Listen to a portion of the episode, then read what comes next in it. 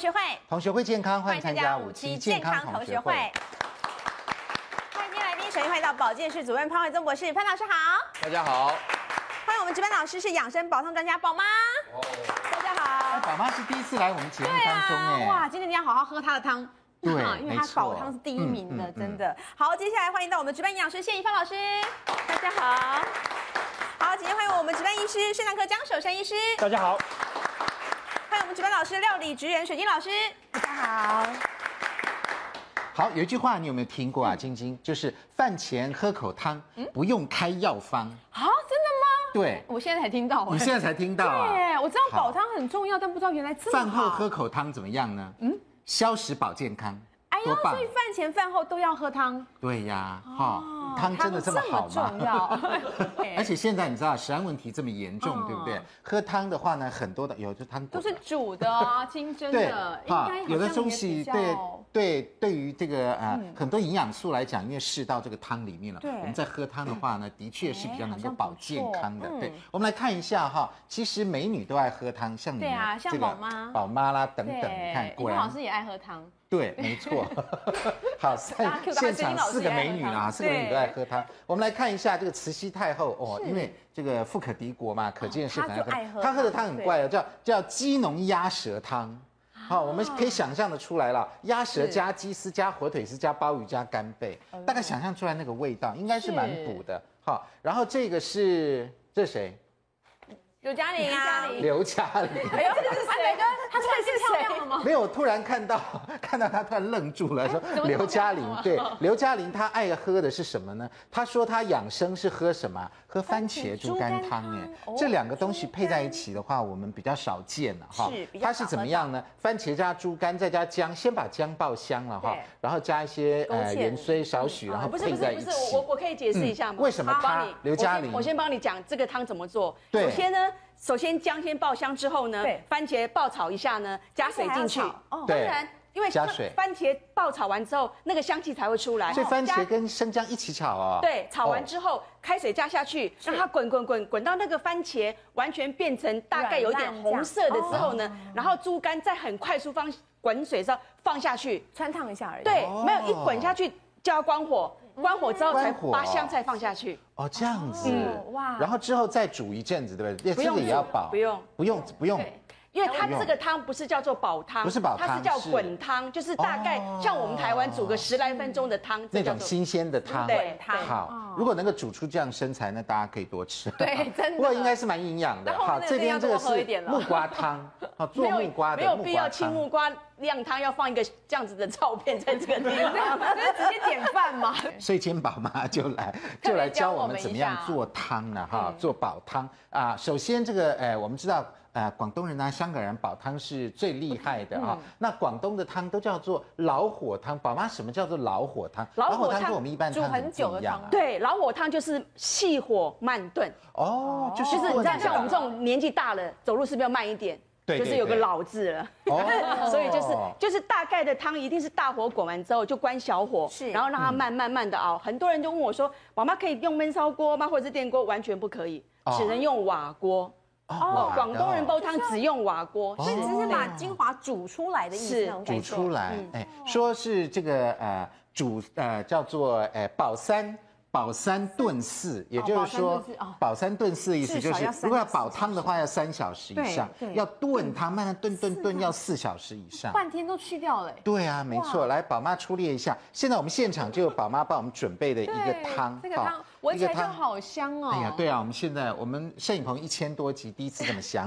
真的吗？真的。平常我们都是化学用品呐、 还有那些对，跟大家揭露一食些安秘风密暴的啊，那食安些地雷啊。没有啊今天特别要喝你的对，汤。好，这个汤对这个汤帮我们介绍一下，主要是什么汤，然后有什么好处？嗯因为秋天到了哦，你有没有发现秋天的莲藕特别漂亮？对因为秋天才有莲藕。嗯对然后呢对莲藕，嗯莲藕如果你凉拌吃，它是凉性的。对但是你用煮熟它之后呢，它是它哦是温温热的温热的。哦嗯所以所以莲藕是一个广东人也很喜欢拿来煲汤的，因为它是一个对对对补血，嗯嗯，它会益气。有就是你，你有时候需要需要很多的气，像你们主持节目需要。然后重点是我今天呢加了赤小豆，赤小豆是什么？赤小豆对这个对，哦这个是有所赤小功效豆。，就我我我想要导播看清楚一点那点对。是是小小颗豆的红，就是长形的红豆。对，更小的因为才因为是制作单位买不到，来这是我们一般的对红对对豆，他们觉得我还以为赤小豆我就跟是你红说豆，呢。四小豆跟红豆的功能性差很很多。当然，红豆也是属于补血东西，嗯对但是赤小豆它的补血会是属于比较温的，因为通常你会想到补血都可能会有比较燥热的东西，哦对对对所以它这个是属于比较温温热型的补哦补了血解，那了所我以们都买不到，去哪买？对嗯啊，赤小豆。对，刚刚我们中药赤小豆行吗我们看到哈，中药行真的有比吗红豆小一颗，嗯对再对再小一半点点，特再别小比一较半比，较长方形的，长形对的，对嗯，长形好的。所以你这里面有赤小豆，然后呢然后还有最重要的呢莲藕对这这个是最重要的陈皮啊陈呀，皮呀，对，这是这是我收藏了啊二十年的成品，二十年的老陈皮，二十年的啊对，哦就差不多珍宝一出生的时候，珍宝仪这么年轻哦，哇，这珍宝仪一定爱死你爱了！死我你把珍宝仪讲的这么年轻，哇对好这是我收香藏，哦真的真的真真的的所。以蛮香的我们台湾人收集老菜脯，然后广东我人收集收集老陈皮。我跟你说陈皮，你知道真这的这十年来啊，对，这个香港人叫做黑黄金。哎呦为什 么啊？哦因为真的啊以前呢，陈皮很便宜，因为你自己在家里面晒就可以就啊可以做啦了。对但是现在越来越少，因为天气的关系，所以没有办法自己晒，很容易发霉所以就会是越来越贵。很容易嗯没错。再来就是那当然还有这个，蜜啊枣这个是蜜枣，金丝蜜枣了，对是不是？这是非常非常重要的。呃，广东人煲汤呢，这这一样东西，大概十种汤呢，有九样都要放大这个汤家这个蜜枣啊，对因为它是当糖用，是不是？，不，因为当然，因为它它是有润肺的作用，对然后再来就是因为我们不添加任何的任何的什么，比如说甘味糖啊剂什呀么什都么完全都那些都没不要有。对对加糖，我希望等一下你们喝到说。哦，为什么这个汤这么甜？当然，当然，因为有莲藕也甜，对赤小豆也甜，对蜜枣也甜，对陈皮有对甘甜味，再来就是排骨也有它的甘甜味都。是天然的，好是那纯天最然再。来主角就是排骨了对，那啊如果你们觉得，因为你们的节目我经常在看，哦所以感谢我在家里面，我经常很想说， 我有反对，反对什么？哦反对专家啊讲的言语。真的啊，专家讲的什么不我好？告诉你，有很多电视观众都会跟我一样，不，我并不觉得这个不好。比如哦说，有的专家说大骨汤不能喝，嗯，比如这么说，就因人而异嗯啦当然因为里面的骨头对，有所以刺但是啊对，但是我还是要告诉他，如果如嗯果你你你你你买到那个你的非非常熟识的猪肉摊，哦然后知道它的猪肉来源，因为对你已经买了三十年了，是对这家猪肉摊是。再来就是，你不是每一天喝大骨汤，哦，我你觉明得白我我意思喝到那个铅的含量会很少，你你是你就算是真的有，嗯，你你一个喝一月点点可能一个礼拜才喝一次，嗯嗯哼，然后呢？好所以等一这下是问问专我家等我要反驳看你。多你反久驳的累积专一家下，坐在专家在这这儿，我跟您回答好一，下那。这个哎这个是呢，就一定要就一般的猪一定要的那看这个猪小肉骨头嗯和排骨就一定要穿烫。我哦我在先做穿烫，一一定要下嗯用开水把它煮开之后，它的所有的杂质散发出来之后，我再拿它去水龙头洗干再洗净一。还要洗一下，所以还有这一哦道，我不们是要直接把这个肉摆下去，不不哦不不没有没有一定要吃是的要健穿康，烫对，一一定要这下样子，很重哦要，。这叫是飞水，对你知道，吗然后我已经照呢，专业所名有词的了嗯中药材建议大家，不管你在哪里买回来，在煮之前一定要洗，还要洗呀啊。再可洗是它有些对中不药管是高丽参哦都是都要可是洗有一些好的成分会不会洗一洗就没了？比如说不蜜枣洗了就不泡倒了不，会泡因开为了它是需它的干的药材是要需要晒干、曝晒在那个。哦对你真的不知道它的中药材到底在什么环境之下，没错所以你拿回来泡水洗干净之后再来煮，对大家的身体对不是，这样很棒健康。安好全一些，那呃，可以了就可以了我们事实不上用这个不煮用不用再对煮了哈，不用不用刚刚已经像这边已经滚了煮好了，对那请宝妈帮我可们以这个可以给观众朋友你知道看哇一下，哇这里好漂亮面这颜色哇对，然后你知道，你真的知很漂道，亮其实它的颜色为什么变成这样，是因为赤小豆的关系。哦对，然后呢，加上莲藕的颜色大概也有上去，对嗯对，然后秋天的莲藕就是你知道吗？非对常。棒怡。芳老师有没有补充一下？好，其实哈莲藕非常好的哈，因为莲藕对里面还很丰富一些呃，像一些它的钙质含量也不错，铁质含量不错，当然是补血的作用。那除此之外呢，陈皮里面呢含有川川陈皮素，我们大家知道啊、啊最近我们很喜欢喝柠檬水，对不对？那陈皮里面就有这个功能，它有什么功能呢？能够帮助我们胃排空，就是可以消积消胀气，而且呢能够让我们的能够化痰的作用。那另外，其实赤小豆跟红豆是很大的差别啊，我们常对说哈。呃，我们要去水、去水、去水肿啊！我们现在说红豆水、红豆水，其实正统的做法是应该要用赤赤小小豆豆水水才啊对。对，啊是的所以，这就不好买我们都喝成对不红对豆水，是的，因为红豆水比较方便啦。哦那我们就是说，赤小好吧豆比较难买，对，将错就错哈，就算哦了。谢谢对，那好正统的做法真的要喝赤的赤小豆水，那去中药行一定可能买得到的哈。好，来问一下江医师，你有没有好喝哦嗯一香的喝一下？下，觉得如何呢？江医师，请指教。 哦，我也是煲汤的爱好者。其实大骨的事情哦，其实我并不认为，因为我自己检查猪肉已经检查那对么啊，多大年骨了。汤含铅呐、如果我们其煮煮煮实现在的养猪的方式，其实我验那么多次都没有铅的问题。嗯，为什么你呢？你知道吗？现在我们养猪哦，养四个月而已啦。哦，你怎么累铅啊？那变成生长激素的问题会不会？那我们熬煮变大成骨生长激汤，素的问题，哦，那那个抗生素或生长促进剂那是另外一回嗯事啊。可是骨头含铅这个事情，在现今台湾的养猪环境里面，基本上这不是大问题了。那所以我们煮大骨汤来补钙是可以的喽。哦，没有，这是另外一件事情。哦，我承认说大骨汤大概没有铅的那么高的风没有险，铅，对，可是香港中文大学医学系做过一个研究，是他也是因为在香港嘛，所以他就说我们广东人喜欢煲汤。嗯，煲汤呢，结果呢，就是说希望说那个骨头进去呢，能产生很多钙质，然后我们的小朋友吃了呢，能够得到多钙质。结果后来他去测定这个保温的汤那个钙质的含量，就发现很低，很低呀、很低。那原因是因为什么？因为骨头就是磷酸钙嘛。对，磷酸钙，你看它的水解点那个溶解点非常的低，在水中，在一个 pH 值正常的水的下面，它的溶解度非常差。哦，所以其实哦，除非你特别再加料，譬如说你放个柠檬或什么东西，嗯，不然的话，它的钙质含量会出乎意料的低的。哦这样，所以靠这个东西说要给小朋友说什么增加的钙质摄取啦、什么，那个是缘木求鱼。所以我们煮那个，比如说煮那个猪肉做出来的汤哈，那个白白的那个不是钙哈。哦，那不是钙，潘老师，你觉得哦呃呢？因为诶汤哈，通常煲汤的话就熬煮三四个钟头，会不会很多营养素被我们熬熬熬不见呢、呃，其实事实上，如果是以肉汤来讲的话，哦、它的营养素不见得大概就 B 群大概会少一点点，嗯，但它少也不会少太多，因为因为为什么呢？因为它的耐热程度比硒来的好得多，硒、大概在六十度左右开始就一直大量的减少，你大概熬个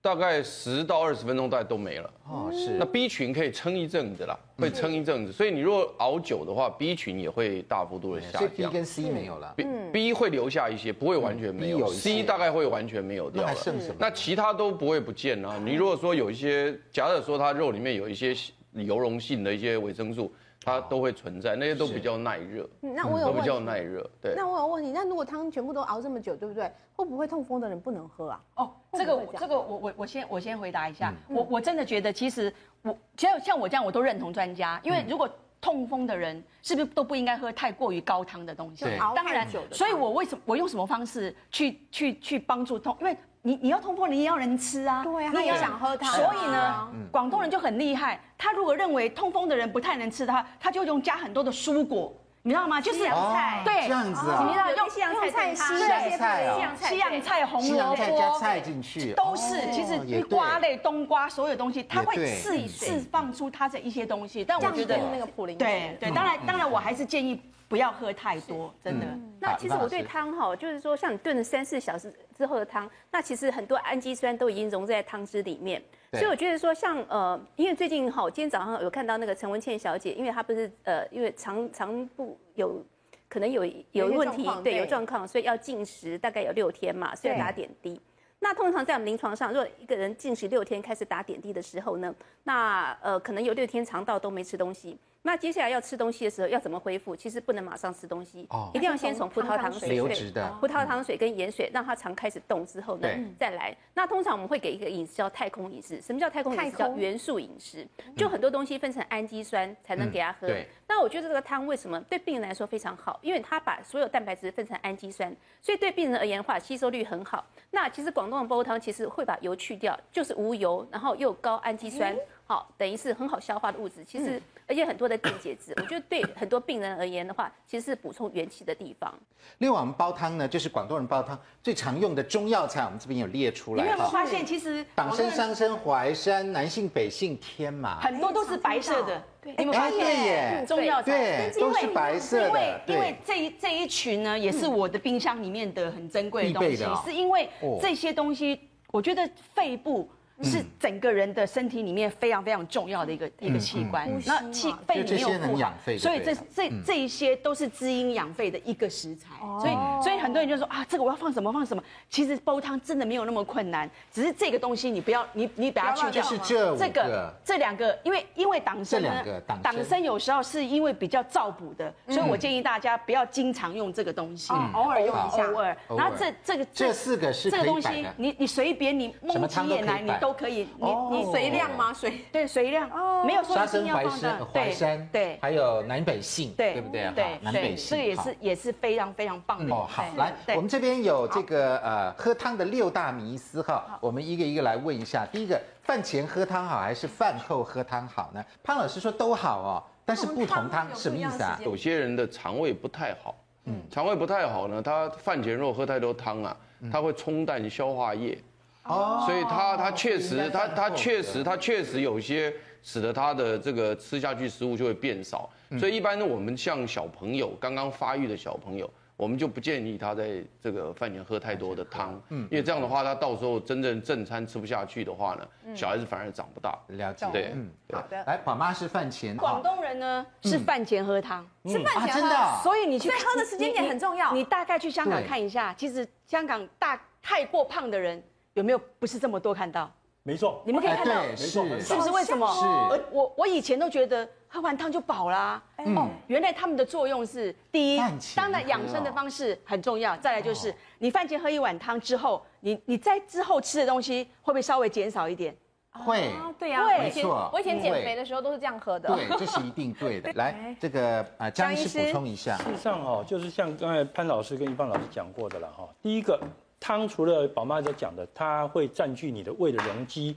拉伸你的胃壁，产生这个胃壁上面的所谓的一个神经接受体 （stretch receptor） 的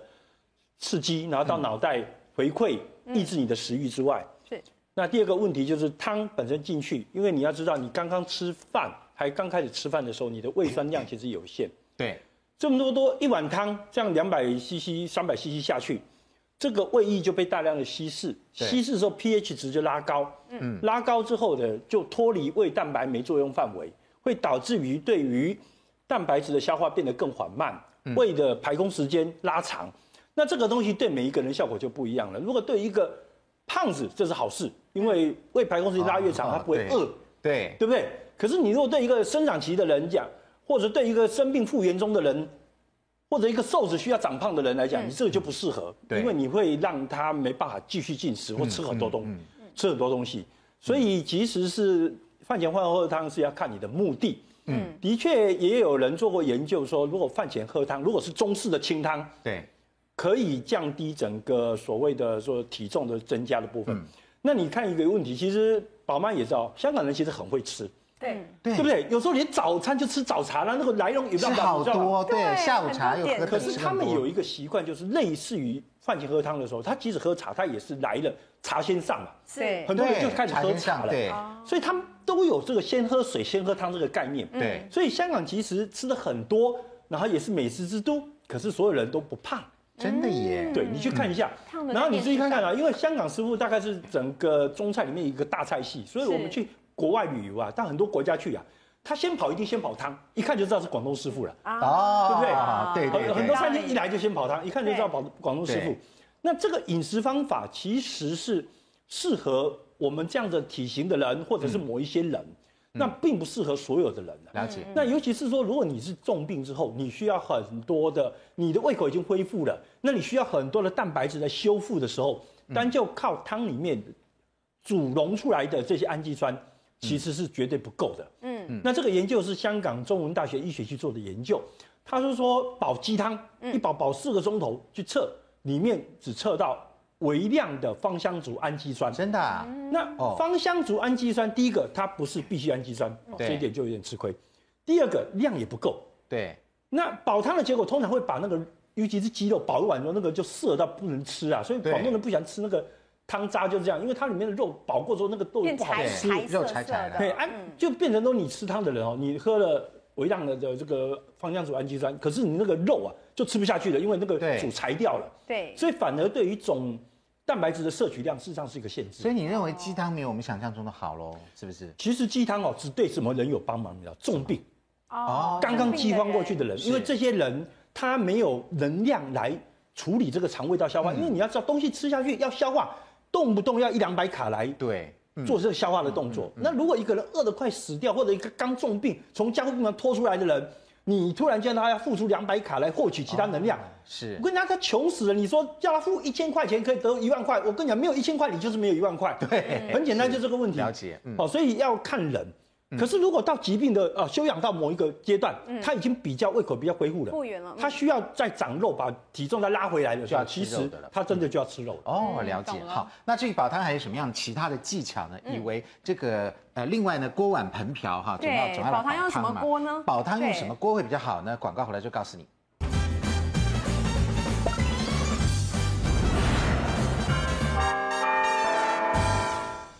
欢迎回到五期健康同学会哈，我们今天的主角是煲汤。煲汤嗯你看现在又一锅汤来了。哇这一锅哦这一锅呢是什么呢？味道又不一样哇。感觉像是清淡的蔬菜怡芳老汤师的蔬菜汤有鸡肉的，等一下我们讲讲这个好处是什么。现在这个秋冬之际啊，其实最适合喝鸡汤了，对不对？好，嗯是我们来看一下哈，来另外一个题目是什么呢？另外题目就是我们究竟这个诶喝汤呢啊煲汤的时候呢，这个时间是不是越越久长越好越呢好，是不是？时间是不是越长煲煲煲煲越久把越精华好？煮出来这样来吗这个大家举一下圈插牌好不好？来。哦，潘老师是叉，那么宝妈也是叉叉，怡芳老师不一不一定定，江医师不一不一定，定然后水水晶晶老老师师是叉叉叉哦。来问这个宝妈好了，不是越长越好啊？哦不，在我的认知当中呢，除非看你的中药材到底是放什么东西，嗯因为有的中药材是需要煮很久的，但有大概刚刚我哪一们些看中药到，材要煮比较久譬？如这么说党参哦，它一定要煮很熬久出来，要煮很久嗯哦，高丽参不是说久那种是新多鲜久人啊参，大概要四十个小时以上，对我来以说。上哦，对哇，对，那有有的有的人呢，用炖的话呢，是炖六个小时，因为它嗯这么是久隔锅炖。炖什么叫炖汤呢？就是一个大锅在里面放一个炖盅，像这个放在中这样间子，再用隔水炖，隔所以水它炖需要炖很久。哇是，对就有这么点麻像烦嗯煎。药那样了。哦所以那个要六小时以上，那一对般的话大概三四个小时都 OK 就了可以。如果你是炖那种蔬果汤的话，像如果我也很喜欢煮这个蔬菜汤，如果我煮这个蔬菜汤，我绝对不会超过一个半小时，因为我觉得蔬菜还是需要它有新鲜的度在那个地啊方。嗯是是嗯是，好，所以这个炖汤、煲汤的时间不是越长越好的。嗯好，来，另外一个问题是，那么炖汤的营养非常的丰富，呃，可以只喝汤不吃渣吗？是不是只喝汤不吃渣？那个渣渣就丢就像掉刚了刚宝妈呢？讲的那样，对，是广不是东人就都像不那吃渣样呢呢？？还是说，哎呦，不一定哦。潘老师叉叉。嗯哈，然后呃其他两位专家是专家不一定，不一定，这边都是不一定。嗯潘老师，你为什么叉叉呢？叉叉是说这个渣渣也要把它吃掉啊？不，你认为他要这把它个这吃掉个这个题目的这个问法呢，使得我只有叉叉，就是你真的啊只要不一定，它就是叉叉，哦对不对？因为因为你对只喝汤不吃渣，如果你答对的话，那就是只能喝汤不吃渣了；答错的话，那就是不一定了。意思是意思一样是的跟你们都是一样的意意思思啦了是哈。所以其实是我是看这个题目来选这个答案的啦，就是错。原因是什么？很简单，我跟你说一下了哈好。比如说以蛋白质来讲，就一块鸡肉了哈是，对，你不管炖多久，因为这块肉还存在嘛，对我们物质不灭定律我讲过很多遍，这一块肌肉就是蛋白质。对，哦你如果把这块肌肉全部融在水里面，它才百分之百融进。但是问题是你永永远都看到那块肉，你只是变成比较柴而对已，对不对对？所以因此呢，你只是部分的东西融进去哦，那个东西还在。那那个东西只要还在呢，就表示大部分的蛋白还在肉上面。哦所以我跟你解释，大家有算过，你包再久，嗯，你都不可能拿到超过百分之十的蛋白质。真的、啊，我认为是十趴以下了，因为它那个形状基本都还所以它还在。在那里。都还在。所以你如果说只喝汤不吃肉的话呢，你最多拿到十 percent 的蛋白质，甚至十 percent 都不到。嗯嗯。所以那如果以蛋白质的营养成分来讲，你肉汤一起吃是吃到百分之百蛋白质。。对，是如果你只喝汤不吃肉，只吃到十 percent 以下。哦所以，那你认为怎么会叫做营养丰富？我实在听不懂这句话是什么。所以煲汤煲得好的话，是不是其实肉并不难吃，对不对？应不该也不是，很好就吃因为吧因为你因为我们基本上肉要好吃的话，第一这个肉要嫩，嫩对那嫩的话呢，是要刚熟就好，很好。哦所以比如说像有人讲说这个鸡胸肉很柴，为什么鸡胸肉很柴为呢？什么因为鸡胸肉本身它是没有没有油油脂脂的，没有油脂，所以因此它一旦没有油脂、没有筋的话呢，你只要把它剩余的那些油脂或者把这个蛋白质，呃，就是 overheated，、让它蛋白质嗯加热硬化过以后过嗯啊，程硬化以后哈、它就很柴了。哦哦，那但是鸡腿就不容易，因为鸡腿本身有油脂。嗯然后再加上它还有很多的软组织，所以你要把它变柴不容易。嗯所以你炖久之后呢，反而鸡腿变得稍微好吃一点，软软嫩嫩好对吃对对，嗯但是鸡胸不好吃。所以你在炖鸡胸的时候呢，现在其实因为我跟着这些厨师做了很久的美食 节目嘛，所以其实鸡胸真的要好吃的话，它是烫。烫一下，对，它是它是把那个水煮滚以后，它它第一个动作就是滚一下要把这个鸡胸肉呢，要先切成薄片。哦哦，然后那那那个薄片呢，是每一片的厚薄都一样。嗯嗯。那这样的时候，它烫的时间才会一样。对然后它一锅滚水煮滚了之后呢，它基本上把那个薄片直接就撒进那个热水锅，直接就加盖。啊这样子然后火就关掉了，没有火了。就火关掉了，火关掉了，然后它会开水的方式去把它焖热。对对对对对对焖熟对，对，然后它然后它会算好时间拉起来的时候，那是刚好熟。哦，听起来就觉得啊，然好后美那个味。那个那个啊听那起来觉个得好好吃哦非常非常的好吃，真的啊哈对，因为它出来之后呢，它就开始做那个鸡丝拌拌什么生对生菜沙拉或者就，把什么它那个就拔拔对丝对对对，那个非鸡常胸肉有鸡胸肉的好的料理的方式，对它有它有它的方式，所以我的意思就是说太不错了，它煲汤肉煲久之后，那个肉柴了，肉就不好吃，这是一定的，因为它的油脂都被嗯久你了对嗯泄进它的汤水里面去。其实那个汤好吃，主要是因为里面我我在这边也讲过，也被人家引用到那个 YouTube 上面去，真的啊不断的点阅几万次，真的啊对，原因是因为其实事实上它里面主要就是我们讲的核苷酸。嗯跟所谓的氨基酸这两类的物质，那因为我们知道鲜甜的来源有几个特定的核苷酸跟特定的氨基酸，它水溶性都很高，都到汤里面都到汤里去了。但其实事实上，你就算拿到了部分的核苷酸跟部分的氨基酸，你也没有拿到所有的二十几种的氨基酸。你事实上身体是需要二十种的氨基酸，嗯所以你不能说炖汤只有汤营养丰富，这是错误的。但是我敢确定的是，你炖久之后会好好喝，为什么呢？因为你把所有的鲜甜的物质都炖进汤里去，都到汤里了那当然当然好吃嘛，啊了解，当然好吃所以嘛。又好喝又有营养啊，是嗯对不对？至少有那些让我们喝起来觉得香甜的、鲜甜的东西。来，宝妈，那你觉得呢？我跟你说，其实我我我我就是我刚刚就是全插的原因，对哦是因为我会看我今天用什么食材。我刚刚还跟怡芳说，我说我有时候很喜欢问买那个尾尾尾当梅当龟棍，当棍就是嗯那一条是那一条的骨，它特别好吃这样。子哦你再怎么煮甜吗？都非常好吃，因为真的啊它有带筋。哦你，知道吗？哦这这一条，所以我就会吃。那今天这个这个是我买的最好的肉排，所以我也会吃。那至于鸡汤呢，我要跟大家讲，我可能跟大家煮的鸡汤不一样。真的啊嗯我的鸡汤是我全部的皮、全部的油全部去掉，啊，所是以皮我那一的锅鸡汤。潘老没师有可能会不没有油，可能没有喝过我的鸡汤，因为我的鸡汤是鸡肉全部化掉了，啊，这哦个是我的鸡肉已经变丝化了，了，这完全就算你鸡腿你也看不到鸡哦腿了解就完全了。所以所以已那经没了个那个地那个肉我是不吃的，哦那个肉我是不吃了解的。所以哦所以可能每一个人煮的鸡汤，因为像我们台式煮鸡汤，你看的鸡汤就是像我妈妈台湾人煮鸡汤，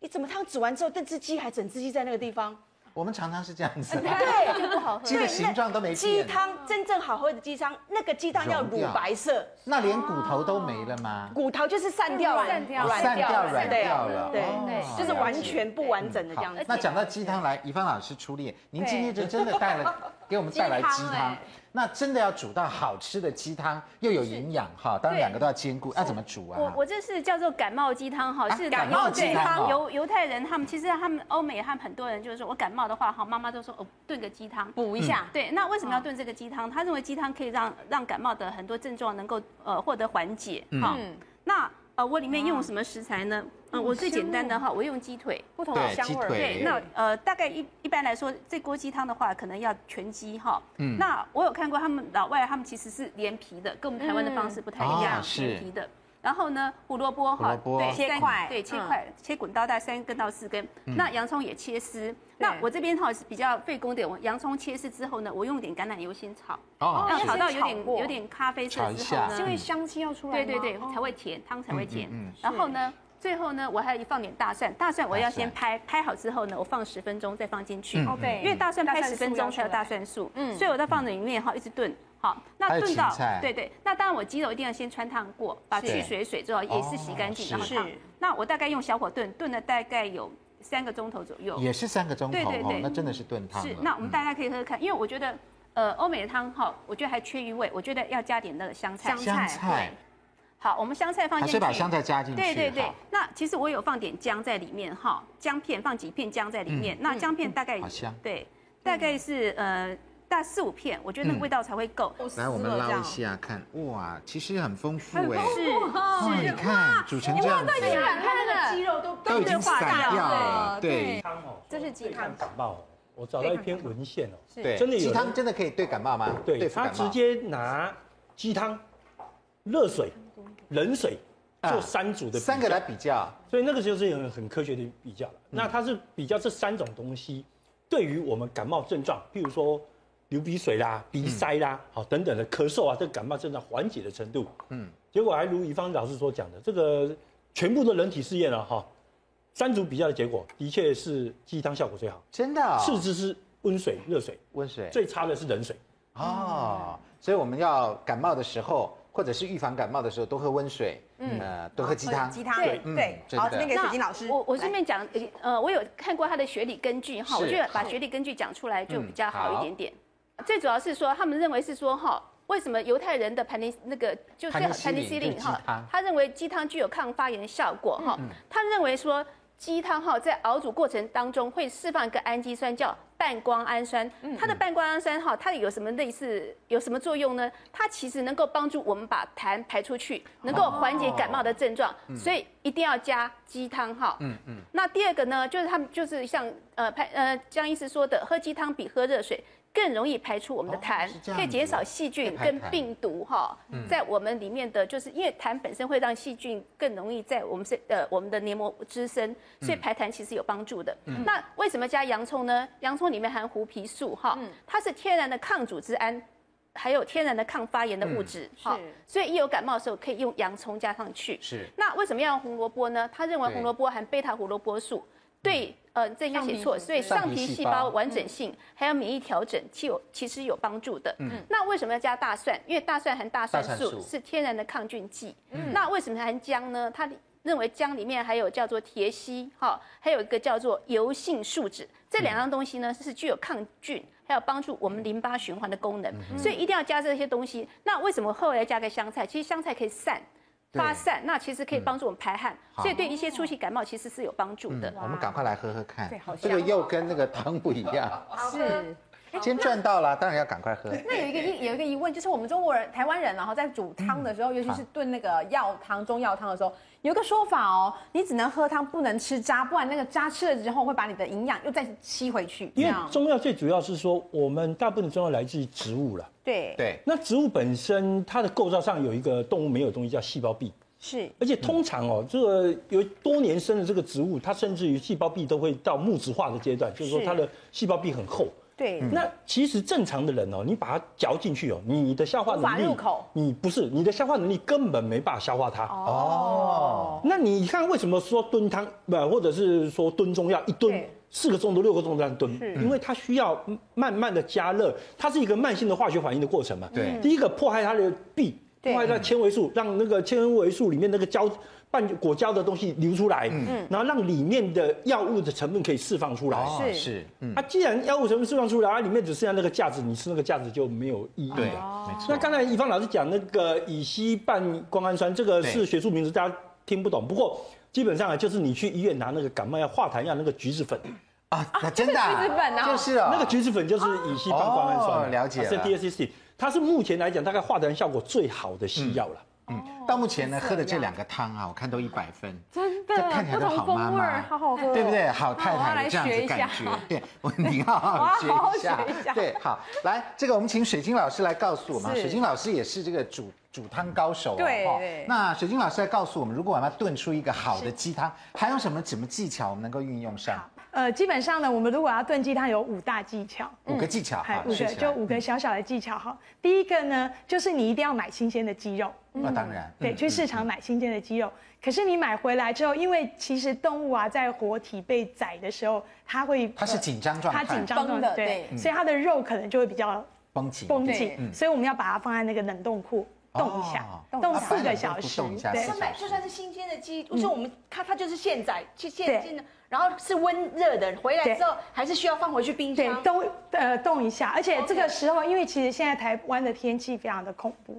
热热能对冷，对所以热交你替其实肉这样摆着很容易长细菌。哦，所以你议建议把它摆在冰库、冷冻库对摆动一四下小四时，个三那到它就四个动起来嘞，它就动起来，可是它不会马上动，因为那对个呃温度没有低到还这是个。算软软的对不，是但急只速是冷冰冻冰啊的而已对。那它还可以帮我们抗那菌。然后再来怎么做呢？好，然后之后呢，我们就拿出来，对嗯要洗干净，洗得非常干净。然后就是我们刚刚有提到的飞水，就是要啊，穿飞烫。水，穿先烫烫一下，穿先烫一下嗯第四个就是要加盐巴， 就是我们已经煮好，很加多人都盐一巴开始就喜欢把盐巴加进去。哦，不要一开始摆，不可以，后面也是再让你摆的汤都已经包好了，你确定它都已经熟了，你才把这个盐巴加进去。哦然后是嗯就盖盖子，然后都不可以盖哦，就差不多要十分钟，让它焖着，哦这样子啊自动的融化，这样你就不哦会越煮越因为很多人也问我说，啊反正早放盐巴和后放盐巴，不有什么我就早一点放。差别对呀其实呢，比如说你在熬汤，你要熬四个小时，你在前一个呃炖了两个小时，你就放盐了，后面的两个小时就是白费了。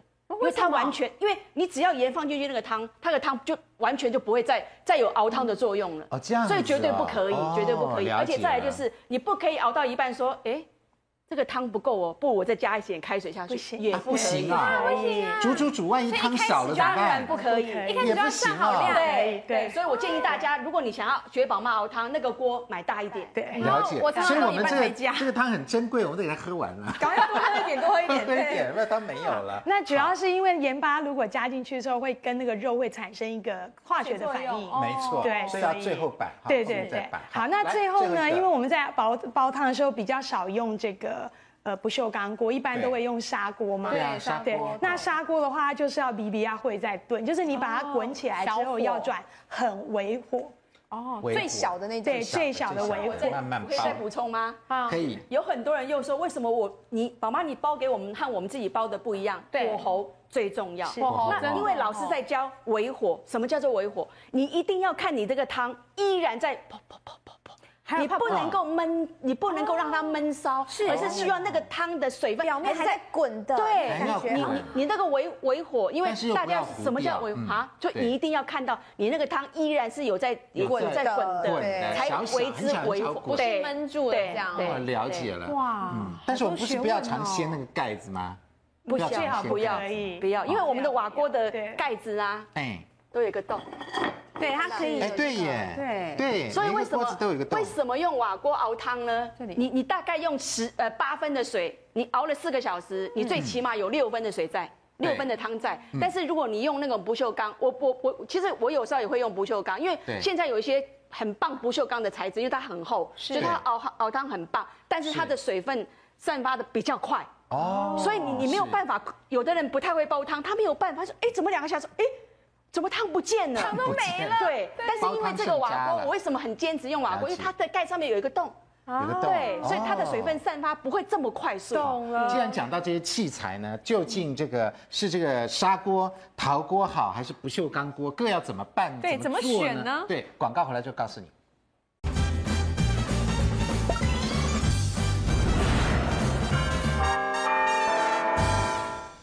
欢迎回到五期健康同学会。健康同学会在这个礼拜要举行演讲签书会，来，嗯是实际情况怎么样？我来看到台北演讲签书会在台北的王朝大酒店，就在礼拜六下午的一点半。潘怀忠老师要告诉大家癌症创新治疗的大突破，所以大家记得要来现场哦。现在呢，尤其防癌特别重要，因为我们吃下去乱七八糟的油，对还真的不晓得里面有什么所以倒不如样自己的煲汤化学 物品呢，啊对对不对？好，那我们讲到这个锅具的选择哈，当然最主要是要煲汤了。对来江医师来告诉我们，我们在现好多种场哦煲汤呢，通常哎，大部分是陶锅或者是砂锅来煲汤嗯嘛哈。那也有这个玻璃的锅玻璃跟不锈钢的锅，这个最方便哈是。那它分别有什么样的优缺点呢？我们先来说这个陶锅好了，嗯，这两个是陶锅。其啊实哈陶锅是不是面就比较光滑一点，粗糙一点的就是砂锅砂锅吗，对，因为它是比较高温烧结的结果，哦都是土的嘛，对哈，这是烤土，可是它有一点釉，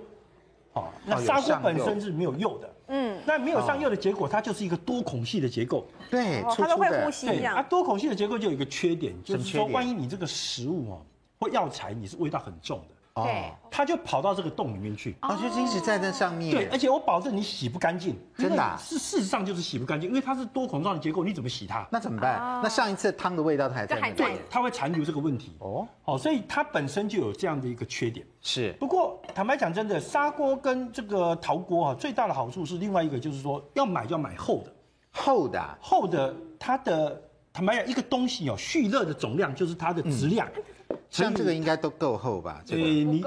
不不够够，啊，这这是普通的，吃很容易裂啊。对不对但容易裂，而且坦白讲效果没有那么好了。对，那这个呢？这这个好一点点，稍好一对，要点，稍微深一要点就好，越厚越好，对，越深。要不然会烧裂了，对不对？不只是裂的问题啦，啊煮裂了还有一个问题就是说，哈，我们很多在烹饪的过程中，为了讲究它的美味，对它需要维持温度的稳定性。对，那你如果说这个东西本身很小很薄，你想想看，我即使放热水在滚，嗯可是我突然间把食材丢进去，对，就满了。马上降温，哦降温，它就对降温。降降温温的时候，事实上被报告会影响一些食物的风味。哦，所以如果你做的是一个很大很重的锅具，你会觉得哎呀，那那你还是拿那个很重，对不对对？嗯可是的确对于食物的风味是有好处。哦，所以我们这陶锅像这都太小了，应该要像这么大的大，的对不对？而且要厚哦才能煮，又厚，然后又又要大大一点，比较好煮。所以它的温度稳定性好，然后你看看这个洞哦，对，它嗯哎有，这个洞要做什么用哈？都有洞哎，我们洞是让它不会说从整个盖子被掀翻来。先翻哦，对如果你完全一定有压力是啦对都，有一个洞，这有一个可是哦，其实目的哦，如果是用这个东西来煲汤啊，目的就是开到那个火，让它自己微冒，嗯，对，因为你知道冒烟这个盖子是跟外面空气的温度是交界的，对所以你想想看，里面里面汤在加热，这个东西上来，对碰到这个低温的东西对，它会凝结，然后又流下来，哦对，又所留以下它来。比较不会造成你的药材的药性的流失。嗯，那如果你用这种密封的，对它可能泡砰玻璃的你看一声就整个都没有啦掀开来啊，它没有这个这比个较没有更这个是功能啦。对，哦，所以它所这以个留盖有子一个洞，有它的是有它的意义目的在。是有它那的为什么目的玻璃都没有开洞？那个没有不因锈为钢也没有洞它，其实它它这个是比较来自于比较没有烹饪文化的国家 的。你说其美实这国个吧这个刚刚那个玻璃锅呢，应该是要来滚汤，就是啊滚个半个小时那种，不用煲汤对。但是这这是个滚汤用的这个这个锅，其实我这是压力锅哦我我要帮他，我要对我要帮他讲一下，因为他这个锅很重很重。对这个其实它这个凝火力非常非常的强，就算你火关真的很重欸，你火关了，它那个汤里这面还有在点滚压哦。力锅的感觉，对对不对对？所以这个这个锅的材质非常非常好。了解，嗯嗯嗯，它好的原因就是因为像宝宝讲，它本身很重。嗯嗯，我们讲是它的比热乘以它的质量，嗯，是它的蓄热能力嘛，嗯对对对。所以它很重，所以它当然嗯蓄热能力好。会觉江得医它师，很我来好问你用哈，那像这种陶锅哈，因为通常通常砂锅的话就比较没有什么颜色，但陶锅大家都画的这个五颜六色的，比如你看这两种，大概是最频繁的，一个就是深颜色的，对不对？那一个就是这种土黄色的是，那这里上面有没有釉彩的问题啊？我们这样一直包，一直包，一直是包，有这个问题、啊而且是。长期的在这边包哦，所以哦，釉彩里面我们最忌讳的是跟重金属相关的颜色，对，是像黄色、啊红色。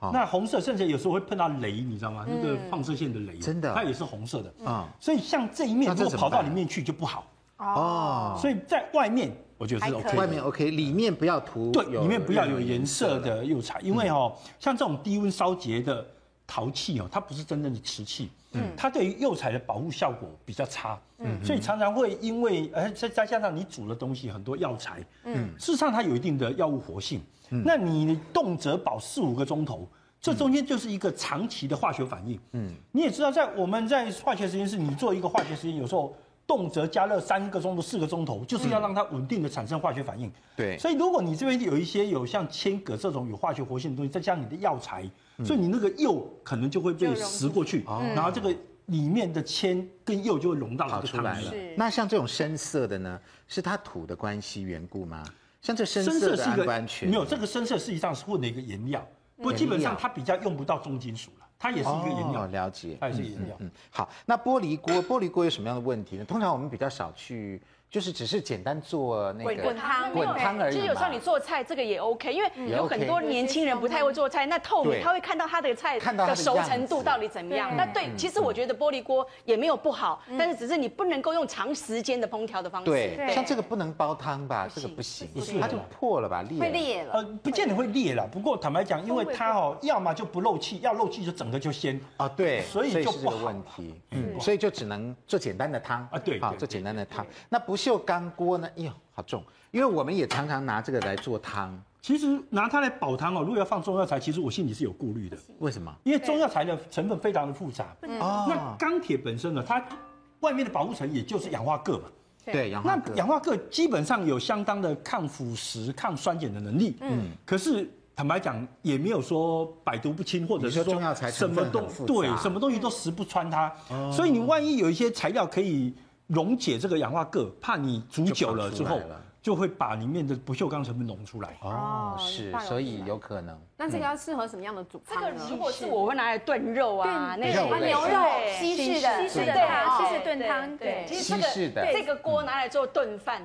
也棒。对，西式的啊，中式的就这些，对不对？嗯，好，来，那水晶老师有什么要补充吗？基本上呢，我我觉得像不锈钢锅啊，是现在年轻人比较容易去上手对入手，嗯 因为他不需要去管它火候，只要你对小小的火。然后控制好，那煮好把了材料都放进去就就好好了。而且现在年轻人没有人会去买中药来熬熬这个 熬比较汤啊少啦比较对少啦他想说我也会煮，你就应该很开心啦。这样对啊，对没错。所以像这个再来熬汤三四小时也没有问题，是没有问题对不的，对而且它这个盖子的方便密合度非常好，非常好对，所以它有一点类对似因为很重类压力锅，好，另外刚刚江医师有讲到一个问题，就是诶，我们这锅子买来，对不对？如果煮煮煮的话，因为这个细缝比较大，比如说这是砂锅，它的味道会留在这会卡进里去面对。那这些锅子在刚买来的时候也要养锅一阵子，那究竟像这种陶锅或者是砂锅怎么样洗会比较好？怎么样养会比较好呢？进广告，广告回来之后告诉你。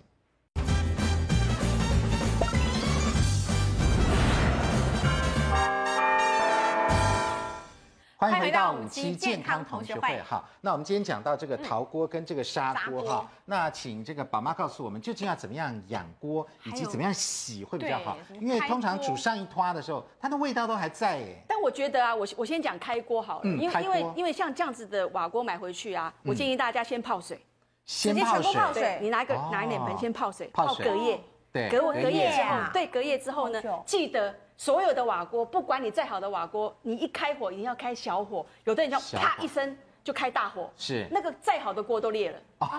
了解。我我建议大家，所有小火任何的锅具，再好的、再顶级的锅具，你要先从小火慢慢开，小火你不可开以始嗯一火就开大火。再好的锅具，你都没有办法保养的很好。是然后再来就是瓦锅最重要就是就是开锅，开锅呢，像广东人就会，他们就会泡完隔夜之后就拿起来沥干之后就开小火，小火呢就加冷水进去了，嗯加冷然后呢水就对开始加米，